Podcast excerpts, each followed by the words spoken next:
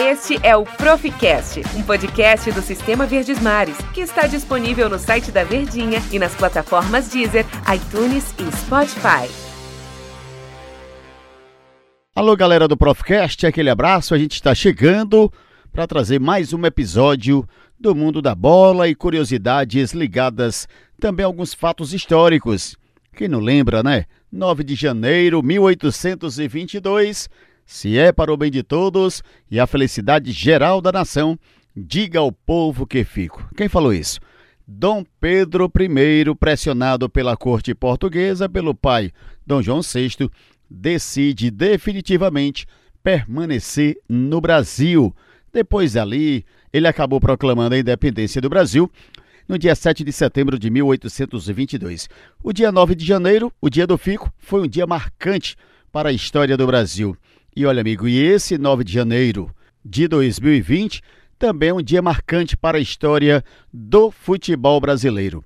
Por quê? Porque a seleção brasileira, aquela do Tetra, é Tetra, é Tetra, lembra, né? Pois é, aquela seleção, ela vai reviver com os amigos um amistoso, um jogo de confraternização contra aquela Itália de 1994. Aí você lembra de alguns astros que fizeram história daquele jogo do Brasil, do Tetra do Brasil, do Romário, Bebeto, Márcio Santos, do goleiraço Tafarel, do zagueiro Mauro Galvão, do atacante Viola, dentre outros nomes. Para ser mais preciso, deixa eu passar a ficha técnica de Brasil e Itália há 25 anos atrás.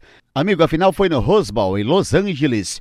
Brasil venceu a Itália 3 a 2 nos pênaltis, depois de 90 minutos 0 a 0, mais prorrogação também 0 a 0 e haja aflição e haja coração. E aí nos pênaltis, Romário, Branco e Dunga marcaram para o Brasil. O Márcio Santos acabou perdendo o pênalti. Pelo lado da Itália, marcaram Albertini e Evani. Perderam Baresi, Massaro e Roberto Baggio. Lembra do Roberto Baggio, né? Aquele chute lá bem em cima, lá na arquibancada, que levou o Brasil ao delírio, o povo brasileiro comemorando o tetra da seleção, que jogou com Tafarel, Jorginho, Aldaí, Márcio Santos e Branco, Dunga, Mauro Silva, Mazinho e Zinho, Bebeto e Romário. Treinador, o Carlos Alberto Parreira, o Cafu.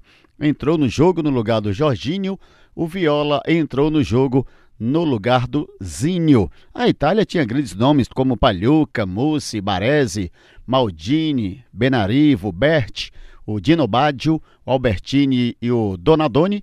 Na frente, o Roberto Baggio e o Massaro. O Apollone entrou no lugar do Mussi, o Evani no lugar do Dino Baggio, o Arrigo Sacchi era o treinador da seleção italiana. 94.194 torcedores estiveram naquela final lá nos Estados Unidos, pois há 25 anos o Brasil conquistava o Tetra e vai reviver com a seleção italiana neste dia 9, que é o dia do Fico, o 9 de janeiro, um dia marcante para a história do Brasil, também vai ser marcante para a história da cidade de Fortaleza, porque no estádio Presidente Vargas, Brasil e Itália estarão revivendo aquela final de 1994. Daí a importância da data de hoje, 9 de janeiro, que vai ficar também na história do futebol. Valeu?